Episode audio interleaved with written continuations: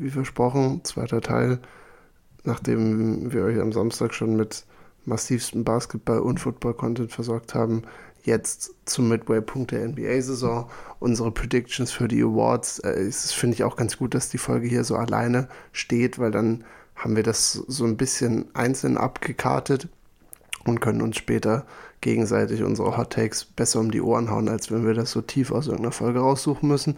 Dementsprechend 35 Minuten NBA Award Talk erwartet euch.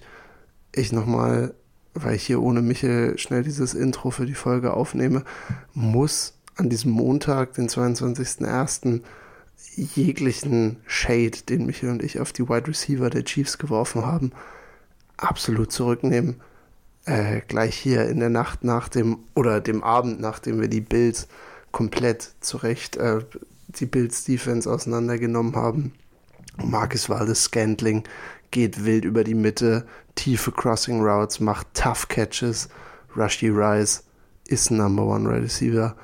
Und ich kann das jetzt hier alles einfach so ohne Michaels Gegenspruch sagen. Das heißt, ich äh, genieße das und muss das auch ein bisschen auskosten, glaube ich. Go Chiefs die Pittsburgh Steelers haben auf jeden Fall einen schlechteren Wide Receiver Core als die Chiefs. Kann man jetzt, denke ich, fairerweise so sagen. Deswegen mit diesem Hot Take hier wünsche ich euch eine schöne Basketballfolge. Macht's gut. Okay. Mid-Season Check-In, Michel. Wir, wir, ich weiß nicht, ob wir MVP Awards und sowas schon versucht haben, vor der Saison zu machen oder ob wir das einfach mal weggelassen haben. Das heißt aber, wir, es sind jetzt, die meisten Teams haben so 40 bis 42 Spiele gespielt.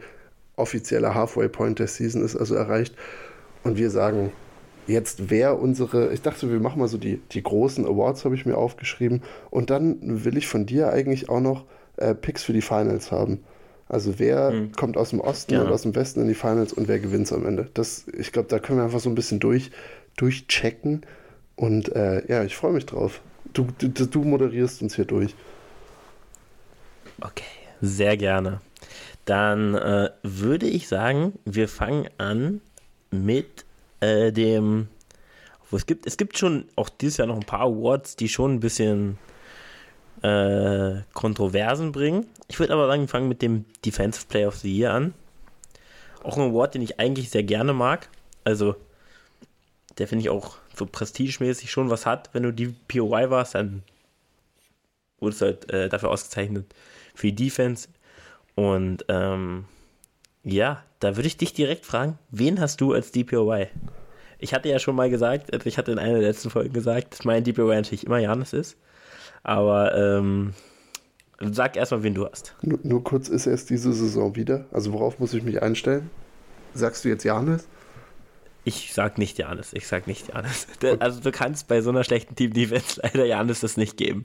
Obwohl ich glaube, die Team-Defense wäre deutlich schlechter, wenn er nicht dabei wäre. Also die, also ich glaube, es wäre, es würde enorm. Der Unterschied ist eigentlich schon groß genug bei ihm, aber die sind trotzdem zu schlecht insgesamt. Ja, ich habe ich hab drei Spieler auf meiner Shortlist gehabt. Einer war so ein bisschen ein Gag, aber ich äh, gebe ihm im Endeffekt würde ich äh, Anthony Davis gerade die BOY geben, hm, weil okay er eigentlich das, was man die letzten Saisons immer gesagt hat, er hat das Potenzial, er spielt vielleicht dann nicht genug. Diese Saison spielt er auf jeden Fall genug und ich finde, er ist wirklich eine, er ist eine Macht. Ich, ich finde defensive Metrics immer so ein bisschen schwer. Also ich kann es dann irgendwie jetzt schlecht sagen, okay, vielleicht hat er nicht so viele Blocks wie Gobert oder so, aber einfach diesen Impact, den du siehst, wenn Davis auf dem Feld ist und dass du ihn auch einfach an die Drei-Punkte-Linie rausziehen kannst, und er schafft es trotzdem, Raum so gut zuzumachen mit seiner Größe und seiner Beweglichkeit. Deswegen Anthony Davis. Und wie gesagt, auf meiner Shortlist standen noch ähm, Gobert, komischerweise, der ja wirklich eine, eine neue Saison, also der wirkt wieder so, als wäre er fünf Jahre jünger. Und dann habe ich aus, aus Liebe für Perimeter Defense noch Jaden McDaniels genommen, weil der einfach, äh, das wäre meine Top 3 gerade, aber ich würde Anthony Davis gerade relativ jetzt nicht anonym oder wie heißt es, unanimous, also er würde jetzt nicht ja. alle Stimmen kriegen, ja. aber ich würde ihn schon deutlich vorne sehen.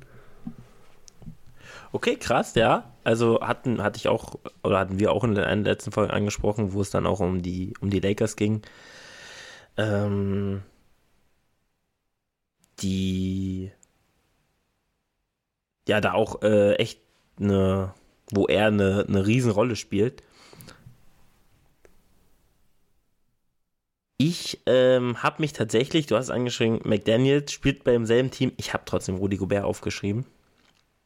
Ich habe mir auch ein paar, äh, paar Namen noch notiert. Also Gobert, muss man einfach sagen, ist der beste Team-Defender im besten Defense oder im Team mit dem besten Defensive Rating. Fair. Und das ist halt meistens auch ein guter, guter Ausschlag, äh, ausschlaggebender Punkt für einen ähm, DPOY. Ich finde auch Jaden McDaniels hat da auch so einen Case, den kann man auf jeden Fall machen. Und also ähm, Anthony Davis hat da auch einen Case, weil er hat eine schlechtere Defense um sich herum. Aber was Rudy Gobert da schon wieder abliefert, ist geisterkrank. Also er verteidigt da wirklich Big Man und noch zwei Verteidiger äh, vom Gegner. Wirklich auf einem Top-Niveau. Ähm, hatte ich schon angesprochen. Also ist, spielt wieder geisterkranke Defense. Ähm, ist jetzt auch, sind Timberwolves auch irgendwie das, was man sich letzte Saison schon erhofft hatte. Ähm, spielen super gut. Und ich hatte aber auch noch, ähm, also Anthony Davis hatte ich auch mir auch aufgeschrieben und Chet Holmgren.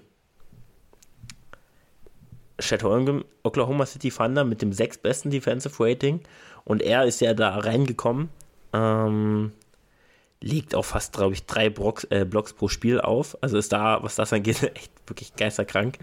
Ähm, und ist, glaube ich, momentan, ich hatte mir dann die, die, ähm, die Ladder angeguckt, die Defensive Player of the Year Ladder, ist da auf Nummer 2, ja, legt 2,5 Blocks auf, ähm, spielt eine geisterkranke defensive Saison und spielt dafür die Thunder, die jetzt auch, die sonst nicht so gut defensiv waren, die sonst überhaupt nicht gut waren, äh, eine ganz entscheidende Rolle und hat deswegen für mich auch noch seine Honorable Mention sich verdient. Finde ich auch. Also wenn du Chat jetzt in die, in die Top 4, Top 5 reinpackst, bin ich, bin ich da absolut, absolut fein damit. Der, meine Honorable Mention wäre Ivica Subac gewesen. Weil, finde ich auch, also jetzt gerade verletzt wieder, aber also der, finde ich, hat so ein bisschen so diesen Gobert-Mini-Einfluss. Also der ist auch wirklich böse um den Ring rum. Der schafft es echt, so Center relativ gut zu verteidigen. Ich habe letztens gesehen, dass er Gegenspieler um den Korb rum bei irgendwie durch gut unter 50 Prozent, also Abschlussquote hält. Und damit war er, glaube ich, der zweitbeste nach Gobert. Also Subac nochmal Honorable Mention. Aber ich, ich, ich sehe Gobert auch und das wäre eine coole, eine coole Storyline, auch wenn er ein bisschen komisch ist. Muss ja, man ja so sagen. Also, ja. Ich glaube, Subac schafft es nicht rein, weil die Clippers sind auch nicht das, also sind kein schlechtes Defensive Team, aber hat halt auch noch geile Wing Defender um sich herum auch noch. Fair. Mit. Wie bitte? Absolut fair. Achso, ja, genau. Ich dachte, wer, weil ich. äh, Kawhi und Paul George, die machen das schon ganz gut. Aber äh, ja, nee. Subac ist defensiv für sie aber schon sehr wichtig, muss man auch sagen. Weil er defensiv halt der Einzige ist, der irgendwen verteidigt. Obwohl Teils auch nicht so schlecht macht. Gut, haben wir unser DPOY. Und dann würde ich gleich zu einem Spieler kommen, ähm, die jetzt vielleicht, oder ein Award, der auch, auch Prestige hat, äh, der Sixth Man of the Year. Absolut. Wen hast du da, Levi? Ich, ähm, ich, ich habe zwei, ich habe in zwei Awards die Utah Jazz äh, inkludiert, kann ich schon mal sagen, weil wir haben sie letzte okay. Woche in den Himmel gelobt und dadurch, dass er jetzt gerade von der Bank kommt, Jordan Clarkson, gib ihm mir für Six Man of the Year.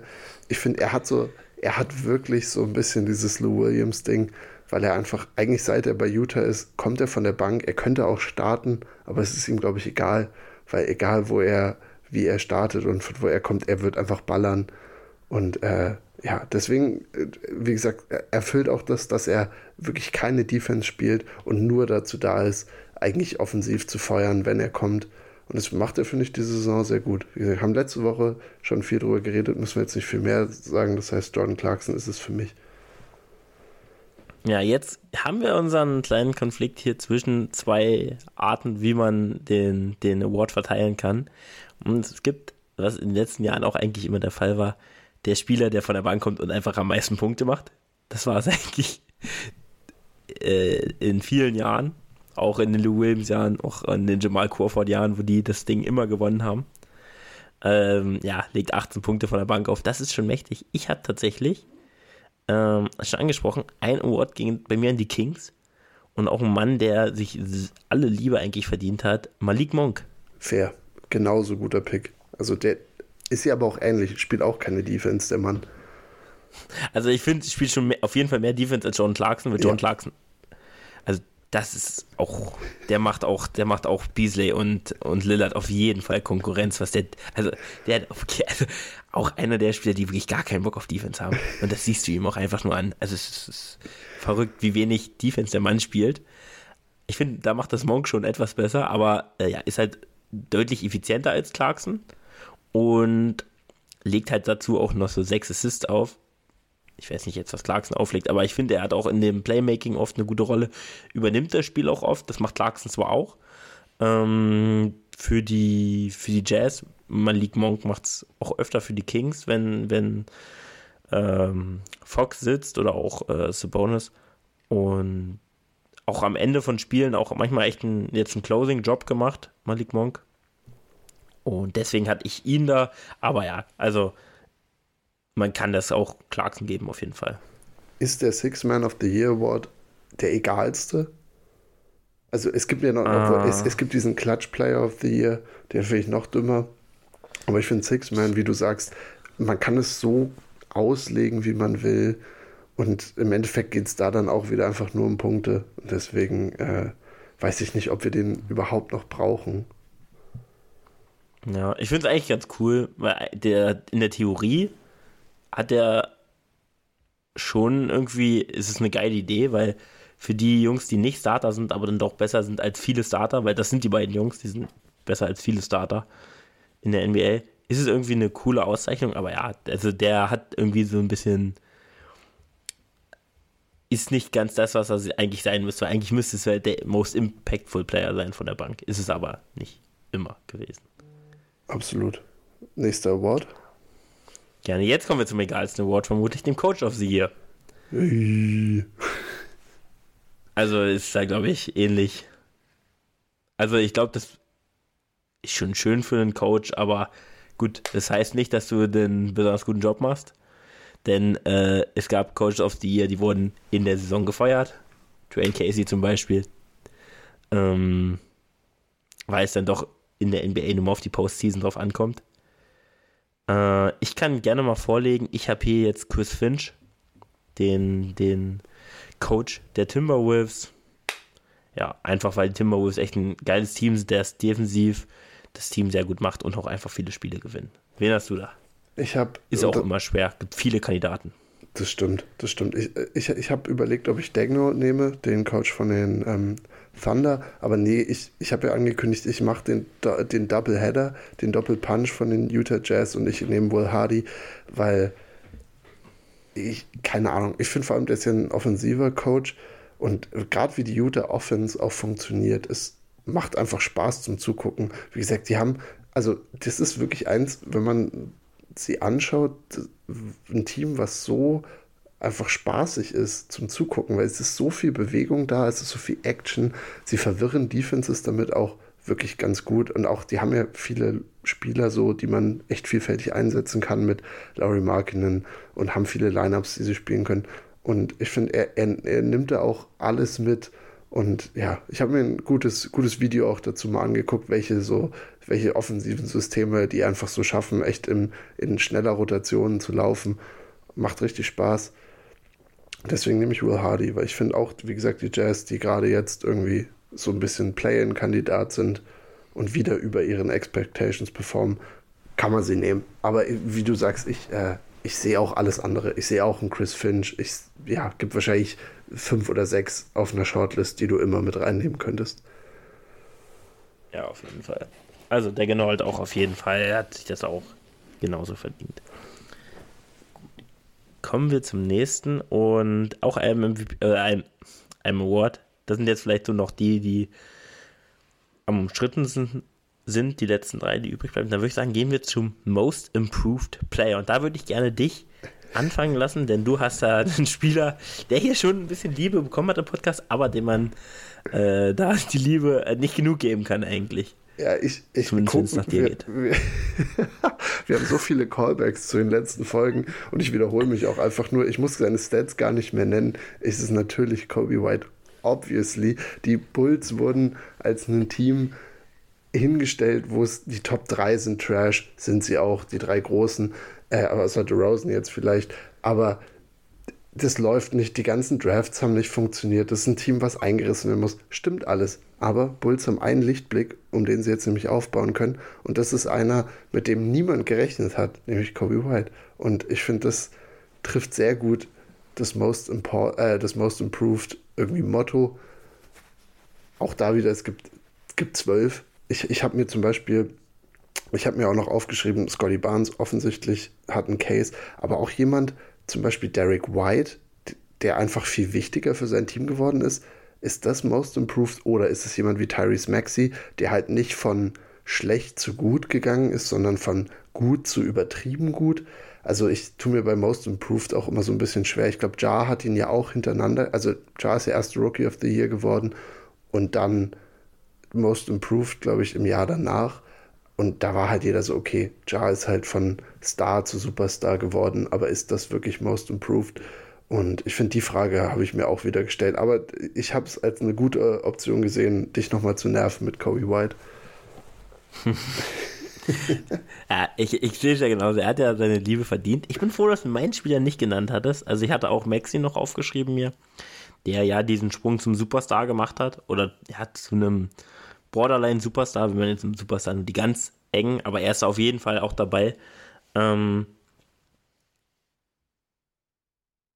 ich glaube, Ja hatte noch ein Jahr dazwischen, möchte ich sagen, wo er nicht viel gespielt hat. Ich glaube, da war er auch verletzt, aber ich bin mir nicht ganz sicher. Also kann jetzt auch absoluter Bullshit sein.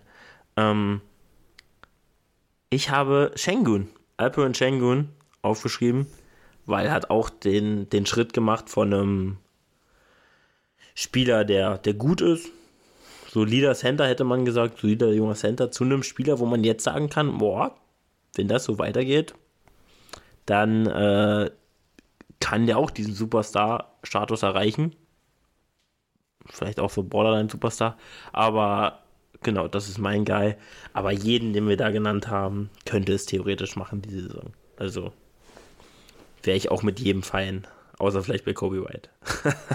ich find's, ich find's auch, mit dem, auch mit dem wäre ich fein ich finde es trotzdem so gut, dass wir, dass wir da beide unser Herz sprechen lassen, weil ich glaube, Shengun ist so ein bisschen dein, dein Kobe White, was Kobe White für mich ist. Und aber du, du bist schon länger, du bist nicht erst seit zwei Wochen auf seinem Hype-Train wie ich, sondern Shengun seit Anfang der Saison wirklich dein Junge und äh, war auch dein Guy. Deswegen ist, ist fair. Und ich finde auch, auch das super gut. Du hattest übrigens mit Jar recht. Er hat 1920 Rookie of the Year geworden und 21, 22 Most Improved. Und das finde ich nochmal mehr lächerlich, weil offensichtlich war Jada einfach schon richtig, richtig gut und ist dann halt ja. Most Improved gewesen. Das stimmt. Aber ich glaube, unsere Jungs, die hätten jetzt alle das so verdient. Also sind nicht alle. Also sind alles gute Jungs dafür. Ja, da wollte ich auch eine gerne mehr, also höre ich jetzt auch sehr gerne, können wir jede Folge einführen, dass nochmal so eine so Lobeshymne auf Kobe White kommt. Ähm, ich werde es probieren. Ich, ich, ich dass er jetzt nicht nochmal mit irgendeinem anderen. ich versuche ja. die Segmente immer so zu machen, dass Kobe White mindestens eine Honorable Mention bekommt. Bester junger Point Guard der NBA. ähm, nee, dass er jetzt nicht nochmal einen, äh, einen Vergleich gehabt hat mit irgendeinem anderen NBA-Grade, hat mich schon ein bisschen fast verwundert, weil letztes Mal wurde er mit MJ verglichen. Ich würde ihn als ähm, Jar sehen. Er ist, glaube ich, wie Jar. Besser. Besser. Weniger Waffen. Das stimmt, das auf jeden Fall. Sieht auch, sieht auch nach einem lustigen Typen aus. Also ich glaube nicht, dass er jetzt in der nächsten Saison dann anfängt, auf einmal rumzuballern. Aber äh, ja, gut, schön. Das, das wollte ich nochmal hören, nochmal so ein Vergleich. Sehe ich auch eher jetzt noch als den, als den Jordan-Vergleich. Aber dann lass uns mal zum Award kommen, der auch umstritten ist. Ähm, der Rookie of the Year. Auch ein Award, der schon auch Prestige hat, besonders wenn es um enge Sachen geht oder um enge Duelle geht. Wen hast du da? Weil das ist ein, ein Cointoss. Ja, aber ich nehme Chad. Du hast ihn als, du hast ihn irgendwie defensiv mit in die DPOY-Debatte, so zumindest in den sehr erweiterten Kreis reingepackt. Und das finde ich auch fair. Und wenn man dann sieht, dass sein Team halt nicht nur sechs Spiele gewinnt, kann man, kann, kann, kann man ihm den eigentlich nur geben. Also es, ich habe auch überhaupt kein Problem mit Wemby an der Stelle, weil offensichtlich performt er so, dass er irgendwie die Menschen auch zur NBA bringt und wahrscheinlich ist Wembanyama um einiges populärer als Chad jetzt schon. Aber ich finde so nur rein basketballtechnisch kann man das Chat schon geben, weil er ist wirklich, er ist der Grund, finde ich, weil SGA war letzte Saison schon geil, aber er ist eigentlich der Grund, warum die Thunder von einem Team, was halt so vielleicht 45 Spiele gewinnt, letzte Saison haben sie, glaube ich, 40 gewonnen, zu halt einem Team, was jetzt 55 gewinnt, weil er ist eine Big Man-Präsenz. Ich finde ihn in der Offense auch mega geil zum Zugucken. Also so viel Spiel-IQ, so clever. Deswegen, für mich ist es Chat. Hast du, bist du Wemby oder Chat? Ich bin auch mit Chat gegangen. Ich dachte, du gehst mit Wemby. Hätte ich echt gedacht. Ähm, aber ja, also du hast es angesprochen, er spielt halt in einem extrem guten Team eine extrem wichtige Rolle. Also er ist, er ist der zweitwichtigste Spieler bei denen. Thunder. Kann man ihm auf jeden Fall geben, weil wir hatten, also defensiv hatte die auf jeden Fall enorm verbessert. Aber wenn du jetzt nur die, die Totals anguckst, legt Rambi halt 20 und 10 auf. Ähm, und, und Chad legt dagegen halt 17 und 7 auf. 2,5 Blocks macht Chad. Äh, Wemby macht seine 3,1 Blocks, ist auch krankes. Ähm, aber dann guckt man sich die Zahlen an und der trifft halt bei 4 Versuchen, 4,2 Versuche, 38,5% von draußen. 54 Prozent aus dem Feld und 78 Prozent äh, Freiwürfe. Also super effizient. Ähm, und dann kannst du es ihm einfach nicht geben. Wenn du so einen riesen Impact offensiv hast und defensiv, dann gibt es keinen Grund, da Wemby eigentlich zu nehmen. Obwohl es krass ist, dass Wemby selbst mit so einen Zahlen nicht dann Rookie of the Year wird, sieht man einfach nur, wie, wie stark die Class ist, auch wenn natürlich Shed eigentlich im letzten Jahr Rookie war da dann natürlich auch schon einen kleinen Vorsprung hat, aber ist geil, dass die beiden da irgendwie so ein kleines Battle machen, aber eigentlich muss es Chat geben. Sehe ich ganz genauso.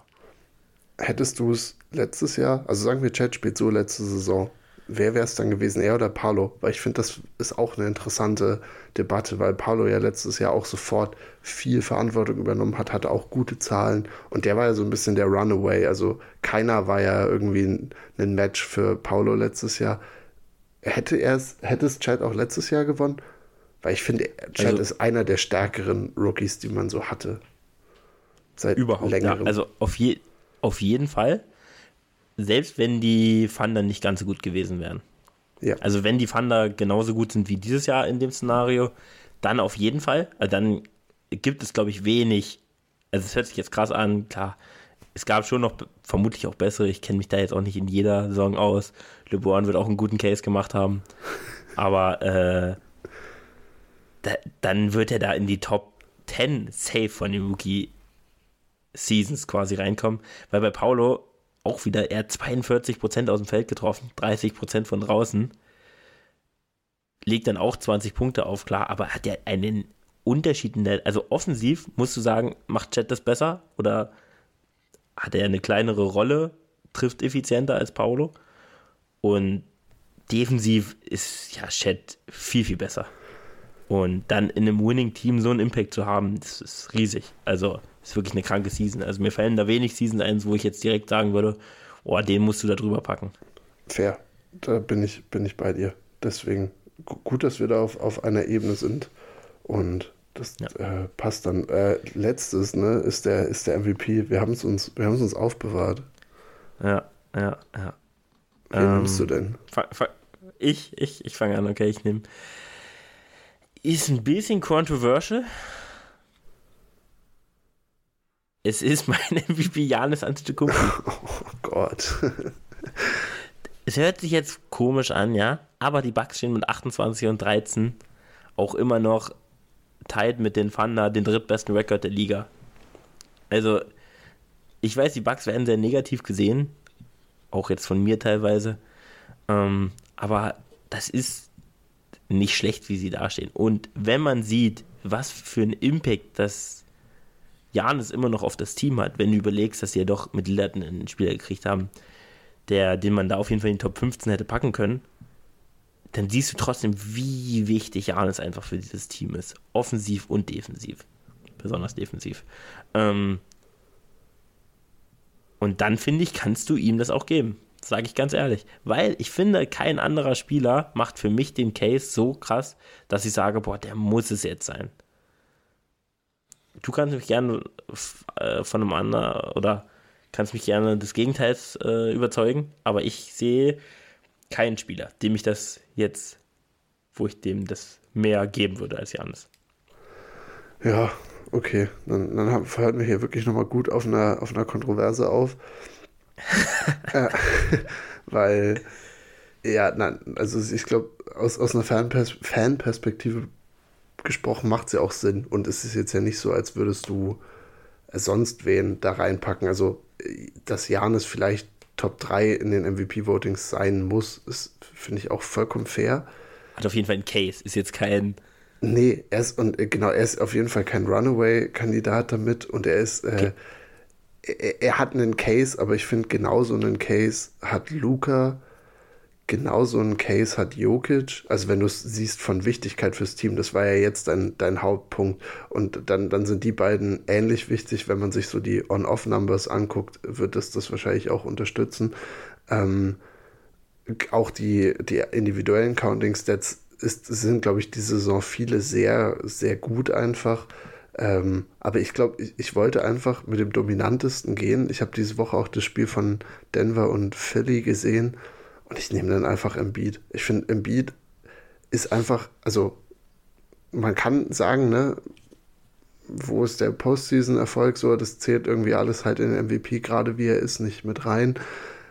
Aber einen, der letztes Jahr den MVP gewonnen hat und diese Saison noch besser spielt als letzte Saison versus alle anderen, finde ich, kannst du nicht sagen, dass sie nochmal einen Sprung gemacht haben, wie ihn Embiid macht. Weil Embiid macht einen Sprung, vor allem im Scoring, und ist jetzt bei 36 Punkten im Spiel. 36. Also das ist halt ridiculous, auch äh, äh, mit welchen Zahlen er das Ganze auflegt. Und dann, wenn du dir halt Spiele anguckst, ich, wie gesagt, die Sixers sind auch ohne ihn ein okayes Team so. Also die schaffen es auch zu überleben ohne ihn. Das ist jetzt dann nicht so wie die Nuggets ohne, ohne Jokic. Aber ich finde trotzdem, dieser Mann ist einfach so ein, so eine Urgewalt. Also, und der einfach immer, wenn er will, scoren kann. Und da hat er, finde ich, wenn ich jetzt sage, okay, wo hat er vielleicht einen Vorteil vor Janis, ist es dann einfach, dass er überall auf dem Feld respektiert werden muss. So, und er ist halt nicht wie Janis ein äh, bisschen eingeschränkt auf viel um den Korb rum und da zu biesten, sondern Embiid, wenn er will, biestet dann einfach vom Elbow. Ich glaube, da hat Janis ungefähr vier Würfe diese Saison getroffen oder biestet von der Drei-Punkte-Linie. Deswegen, ich nehme ich nehm Embiid. Ich, ich sehe genauso, SGA wäre jetzt gerade sogar meine 2, aber ich einfach finde, SGA ist auch ist einfach so ein geiler Spieler. Aber genau, so das, das ist, glaube ich, so grob meine Top 5. Embiid, SGA, dann Janis Jokic und Luca. Und auch, dass Luca den nie kriegen wird, glaube ich, ist auch komisch. Weil der, der, der Junge spielt so guten Basketball. Aber es, schau, die, die Maps sind immer so ein Ticken zu schlecht einfach dafür. Ja, und dann, dann klappt es nicht, weil auch das, was Luca macht, ist echt immer so ein bisschen unfassbar. Das sind unfassbare Sachen, die Luca auflegt. Kurz Habe ich dich überzeugt? Nein, auf keinen Fall. Also. Okay, nice. äh, nee, also ich sehe das, ich sehe den Punkt. Es gibt also eine kurze Frage noch. Wo siehst du Tatum? Bester Spieler im besten Team der NBA, aber für mich auch gar kein Case. Null. Vor allem, weil Tatum ja. ja auch davon profitiert, dass er halt ein Team voller Spieler hat, die einfach richtig gut sind individuell. Und das ja. ist halt, du, du, hast ja bei Boston, wenn du so willst, in der Starting Five theoretisch fast keinen richtigen Rollenspieler, weil alle einfach gerade so individuell gut performen. Aber ja, Tatum, von mir aus gib ihm eine Top 10 Consideration, aber diese Saison würde ich auch Kawhi dann drüber setzen. Also Kawhi über Tatum gerne. KD ist vielleicht so in dem ähnlichen Ballpark. Aber, aber man ja. muss ja sagen, dafür, die Teams sind dann zu schlecht. Also die Suns, den, da kannst du denen keinen MVP geben. Richtig. Also, und das ist auch das gleiche Problem mit Luca, weil an sich legt er äh, MVP-Zahlen auf, natürlich. Also geisteskrank, was der Mann auflegt. Ähm, sogar bei, bei guten effizienten Effizienzwerten, bei ridiculous Shots, die er nimmt. Ja. Aber ich glaube, das einzige Problem, was ich mit Embiid habe, und ich, ich sehe den Punkt, du kannst sagen, ja, er trifft besser von draußen, dann musst du aber auch sagen, Janis ist ein viel besserer Playmaker als Embiid, weil das ist das, was er am schlechtesten kann, Embiid. Ja. Also sich aus Double Teams, das ist, macht er schon besser als am Anfang seiner Karriere, aber das ist auf jeden Fall nicht gut. Und defensiv ist Janis auch viel versatiler als Embiid. Und ich sehe diesen Sprung, wenn du sagst, er war letztes Jahr MVP. Ich finde aber dann, es hört sich jetzt immer dumm im Nachhinein an, aber er hat es eigentlich nicht verdient gehabt letzte Saison. Wer wäre letzte Saison MVP gewesen? Jokic. Ja. Hatte, Jokic oder Janis. Ja. ja. Er hat, also Janis war ja schon komplett aus der Consideration raus, was eigentlich kompletter Bullshit war, weil ich finde auch da hätte er das, das verdient. Eigentlich war es zwischen Janis und Jokic, aber Joel Embiid hatte noch nie einen MVP und hat ihn dann, ich finde ihn nicht man kann zu Unrecht hört sich mal blöd an, aber er hat ihn jetzt nicht super verdient gekriegt. Und jetzt wäre er die MVP-Saison. Und dann ist er jetzt irgendwie Two-Time-MVP, obwohl er eigentlich, dann ist, hat er genauso oft einen MVP wie Janis und Jokic, die es aber seit Jahren eigentlich so eine Saisons auflegen. Das ist das Einzige, was mich dann irgendwie stören würde. Das ist aber, aber nur mein, mein Ding. Aber er hat es sich verdient, auf jeden Fall, die Saison. Auf jeden Fall, weil er trifft geisterkrank aus dem Feld und die Counting Sets, also 35 auflegen. Das schon, das schmeckt schon. Wirklich wie so eine, wie so eine Naturgewalt. So sehe ich ihn irgendwie immer wieder. Ähm, noch, noch kurz, weil ich gerade sehe, wir sind hier, wir, wir sind schon wieder in gefährlich langen äh, Folgen, ähm, Folgengefilden unterwegs, weil ich, ich glaube, die MVP-Debatte, das ist so krass. Ich, mich würde interessieren, wie viel Stundenmaterial dazu präsentiert wurde über Podcasts, über Fernsehsendungen in, in den letzten Jahren. Und ich finde trotzdem, ist es einfach geil, weil du, weil du so viele so dominante Spiele hast. Die NFL, finde ich, hat dieses Jahr ein Problem oder hatte in vielen, in den letzten drei, vier Jahren, eigentlich mit den ganzen Aaron Rodgers-Saisons, ein Problem, dass es nie so diesen Runaway-Kandidaten gab. Aber es war auch es war nicht so, dass viele so übertrieben krass performen, sondern es war dann immer so, okay, ist es Rogers, ist es vielleicht Mahomes, aber Mahomes wirft ein bisschen zu viele Interceptions. Und jetzt in der NBA haben wir seit sechs Jahren einfach diesen Luxus, dass es so viele Spieler gibt, die einfach so geil spielen und dass deswegen so Debatten zustande kommen. Weil ich bin mir sicher, du könntest zu jedem von den drei großen zumindest, also Janis Jokic im Beat, könntest du mindestens eine 20 Minuten PowerPoint-Präsentation machen mit ganz vielen Stats und ganz vielen Videobeispielen, warum die MVP sein müssen. Und das finde ich, kannst du für alle drei machen. Und du kannst auch für alle drei dann 20 Minuten erzählen, warum sie es nicht sind. Und dementsprechend finde ich, wir sind da so privilegiert und wie gesagt, so jemand wie Luca, Tatum, SGA, die werden so ein bisschen gerobbt. Also Luca wird seit fünf Jahren so, ist er einfach nie, vielleicht gerade so Top 5 MVP, aber er wird nie in eine Top 3 reinkommen, auch diese Saison nicht, weil er einfach so, weiß ich nicht, weil es diese drei Jungs gibt, die, die so unfassbar dominant sind. Das heißt, vielleicht, wir müssen, glaube ich, einfach dankbar sein für die. Ja, auf jeden Fall. Also ich sehe schon, dass Luca oder so da, da die nächsten Jahre reinkommen, wenn die Mavs vielleicht doch noch besser sind. Also wenn Luca wird nicht, also ich, es gibt kein Szenario für mich eigentlich, wo Luca ohne einen MVP rausgeht aus der Karriere, weil ich hoffe, dass sie es dann ihm irgendwie zuschustern, weil das wäre, das wäre dann mit Abstand der beste oder der crazyste Spieler mit den krankesten Stats, der in die MVP werden würde. Aber er ist ja auch noch jung, also er hat, hat noch einige Jahre, um MVP zu werden die Janis, Embiid, Jokic, ich glaube, die sind alle 30 oder 31 oder 29. Ich glaube, also sind wirklich alle fast genau gleich alt. Äh, Embiid 29, ich glaube, Janis auch 29 oder jetzt 30 bald. Ja. Ähm, Jokic auch. Ähm, deswegen, ja, muss man da wirklich dankbar sein. Und dass es auch so eine geile Big Man-Era ist. Also, weil die Big Men, die sind ja wirklich, es sind ja immer jetzt Big Men gewesen, die, die den MVP kriegen. Und auch dieses Jahr wird es ein Big Man sein ich wollte auch sagen, Unicorns sind so ein bisschen zurück. ist mir letztens aufgefallen, weil du hast jetzt Chad, du hast Wemby, das sind die ganz neuen. Lowry ist so ein bisschen doch das Unicorn geworden, was man wollte. Porzingis ist es so ein bisschen geworden.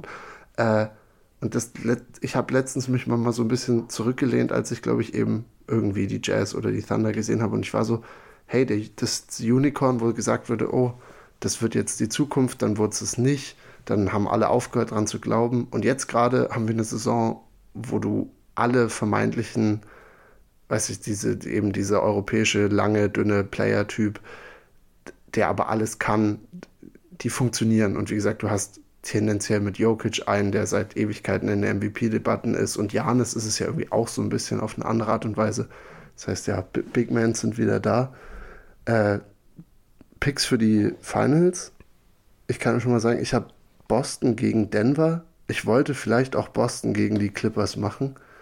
Und äh, ich habe Boston mir eingekreist, dass sie das gewinnen. Einfach nur gerade für mich das beste Team. Sie haben irgendwie so viel, so viel schon gewonnen, aber auch so viel schon verloren in Playoffs. Jetzt müssen sie es eigentlich mal machen. Ja, aber ich gehe da nicht mit meinem Kopf, ich gehe da mit meinem Herzen und sage, die Bugs holen sich das. Gegen? Gegen. Und da gehe ich dann auch wieder, obwohl es auch Kopf ist, und Herz sind es dann die Clippers. Also für die kann man, glaube ich, also einen besseren Case für die Clippers machen, dass die es schaffen, als für die Bucks im Osten tatsächlich. Momentan. Weil sie halt geisterkranken Lauf momentan haben und genau, ich würde es mir wünschen, dass die Clippers es schaffen und dann eine geile Serie gegen die Bucks haben. Ist, Aber ist Boston ist vermutlich der beste Pick eigentlich im Osten. Ja, ist ein, ist ein, aber ist ein geiler, geiler Pick, dass du in die Richtung gehst. Ich würde es allein deswegen feiern, weil wir würden so viel Material produzieren, wenn Janis gegen Kawhi in den Finals steht. Ich glaube, da wären wir auf einem anderen Level unterwegs, ähm, was Content Production angeht. Geil, geiles, Traum geiles Ende auf jeden Fall. Wir könnten dich wirklich so als Experten dafür abstellen und du könntest jedes, jedes Spiel einfach so eine Stunde selbst kommentieren und ich müsste nur manchmal so für zehn Minuten noch mit reinjumpen. Ich hätte mega Bock. Äh, ja, war eine extrem lange Folge. Ich finde bei uns, die Folgen werden immer lang, wenn es um MVP-Talk und sowas ging. Ich habe heute ja auch, ich habe hier den Laptop jetzt so nebenher laufen. Ich war so, wow, wir kommen gut durch. Wir waren so bei einer Stunde. Und dann fangen, fangen die Awards an. Und bei den Awards da verquatschen wir uns. Aber das ist auch okay. Das sind die, die Herzensthemen von uns beiden. Deswegen, weiß ich nicht, ich habe heute so viele Shoutouts gegeben. Ich glaube, ich, ich gebe gar keinen anderen mehr und ich überlasse dir einfach die letzten Worte. Ja, vielen Dank, mir hat es auch unglaublich viel Spaß gemacht. Ähm, ich habe auch keinen Shoutout mitgebracht. Ich habe, ähm, ich bin auch, äh, ich fand, wir haben uns schon gut was vorgenommen, weil ich weiß, dass diese MVP-Talks also die, die, dauern halt echt auch immer, weil man viele Spieler irgendwie hat, über die man dann kurz sprechen will, die man auch noch irgendwie erwähnen will. Und ähm, ja, es hat äh, mir sehr viel Spaß gemacht. Und dann macht's gut.